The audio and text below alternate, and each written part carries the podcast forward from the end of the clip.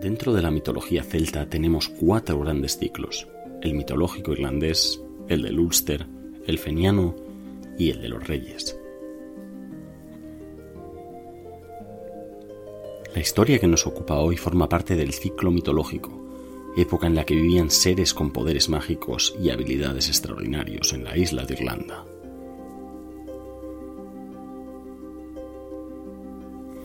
Dentro de esta raza, Bob Derg era el rey supremo, pero Lir, señor del mar, no estaba de acuerdo con su nombramiento.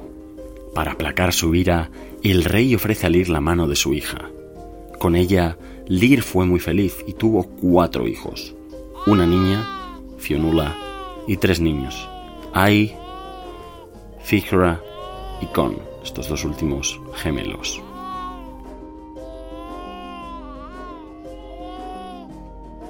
Desafortunadamente, la esposa de Lir falleció tras dar a luz a los gemelos, y Lir quedó profundamente apenado. Para aplacar su creciente ira, el rey Bobder decide entregarle a Lir a otra de sus hijas en matrimonio, Ifa. Pero Ifa, pese a su belleza exterior, no era como la primera esposa de Lir, pues estaba muy celosa del amor que éste sentía por sus hijos. Un día, Ifa, fingiendo ser bondadosa, decidió llevar a los niños a tomar un baño a un lago cercano. No obstante, se trataba de una estratagema para usar sus poderes oscuros contra los menores, condenándoles a 900 años de maldición. Los niños, convertidos ahora en cisne, deberían pasar 300 años en el lago de Rabarak, los siguientes 300 en el mar de Moyle y los últimos 300 en aguas cercanas a la isla de Inishglora, en el oeste de Irlanda. Al parecer, solo el sonido de la campana de una iglesia los salvaría. Aunque Ifa trató de ocultar su crimen, Lir descubrió la verdad y la condenó al exilio, convirtiéndola previamente en un cuervo negro. Durante los primeros 300 años, Lir acudía cada mañana a visitar a sus hijos al lago y no podía parar de llorar al verles convertidos en cisnes. Durante los siguientes 300 años, los hijos de Lir no volvieron a ver a su padre. Por tanto, deciden emprender el vuelo y visitar su poblado natal, donde comprobaron que todos los de su raza habían perecido, quedando solo cenizas de lo que antaño fue una tierra próspera.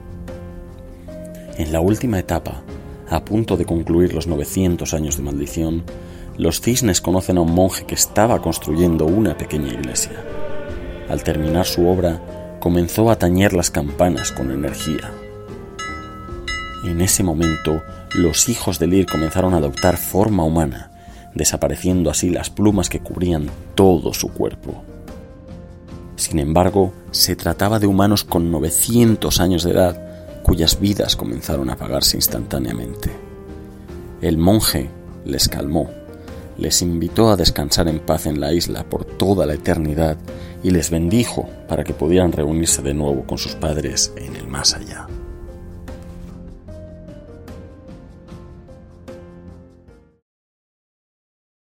Este mito es sin duda uno de los más conmovedores de la mitología celta.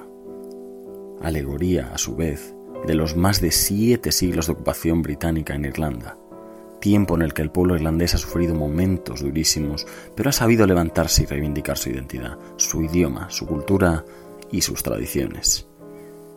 Existe una imponente escultura de los hijos de Ir en el Jardín del Recuerdo de Dublín. Tras ella encontramos unas palabras de Liam McAustin con las que quiero concluir el relato de hoy. Tuvimos una visión. En la oscuridad de la desesperanza tuvimos una visión. Encendimos la luz de la esperanza y no se extinguió. En el desierto del desaliento tuvimos una visión. Plantamos el árbol del valor y floreció. En el invierno de la esclavitud tuvimos una visión. Derretimos la nieve del letargo y el río de la resurrección fluyó de ella enviamos la visión al agua como un cisne al río. La visión se hizo realidad. El invierno se convirtió en verano. la esclavitud se convirtió en libertad, y esto os dejamos como herencia. Oh generaciones de la libertad, recordadnos, las generaciones de la visión.